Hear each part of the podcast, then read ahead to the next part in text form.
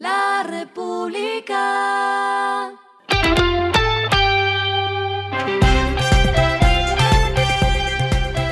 Al final de la jornada, esto es lo que debes saber sobre el comportamiento de los negocios, las finanzas y la economía.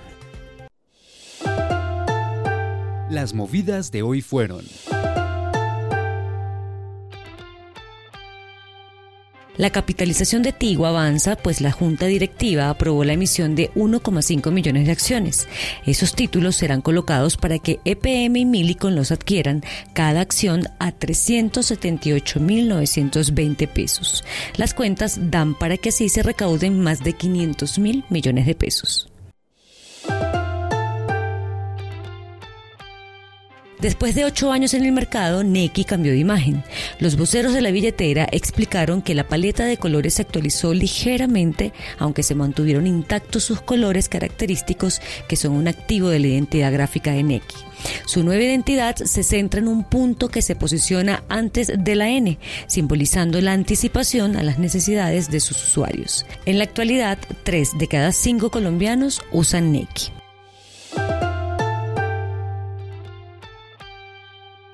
Auteco y Autocolombiana se unieron para fortalecer la comercialización de las motocicletas KTM y Husqvarna.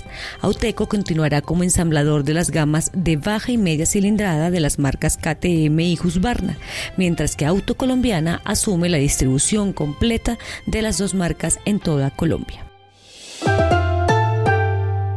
Lo que está pasando con su dinero.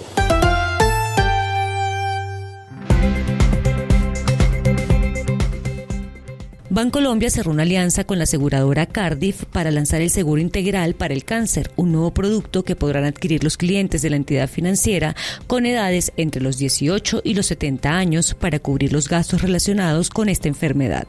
El costo del seguro será desde 6 mil pesos mensuales dependiendo de la edad del cliente y del monto por el que quiera asegurarse. Ofrece una cobertura frente a todo tipo de cáncer, incluido el de piel.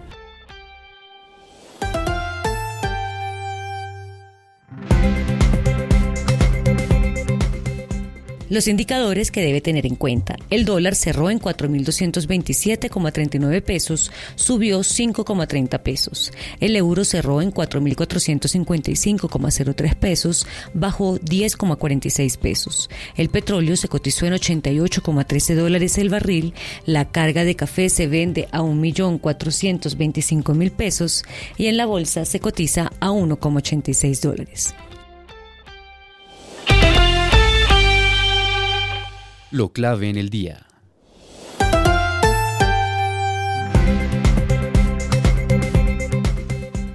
El DANE anunció este miércoles que la economía colombiana creció apenas 0,23% anual en agosto tras la publicación del indicador de seguimiento de la economía conocido como ICE.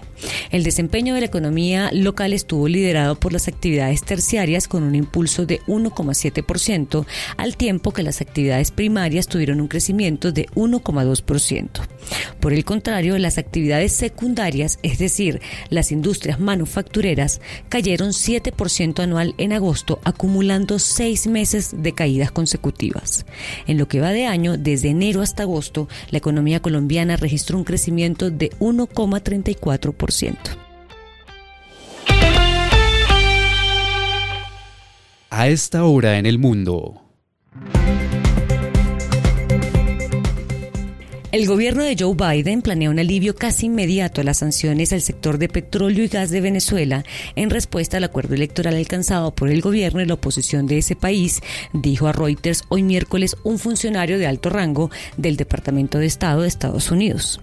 Informó además que Washington está siguiendo adelante con una amplia flexibilización de las sanciones vinculadas con el área de energía, pero también está preparado para revertir las medidas si el gobierno de Nicolás Maduro no levanta las inhabilitaciones a los candidatos opositores y libera a los presos políticos.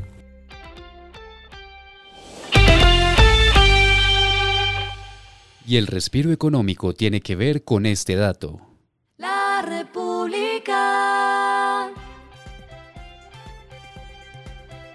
La obra póstuma del Nobel colombiano Gabriel García Márquez ya tiene fecha de estreno.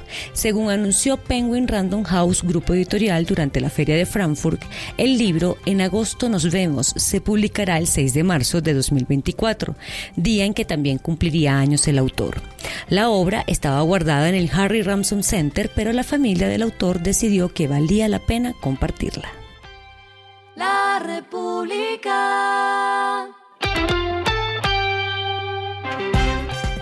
Y finalizamos con el editorial de mañana. Presidente, menos Gaza, más Cauca. Gustavo Petro yerra cuando dedica su tiempo en el cargo a hablar de temas trascendentales para el mundo, pero secundarios para el país. Muchas situaciones aquí son más dramáticas. Esto fue Regresando a casa con Vanessa Pérez.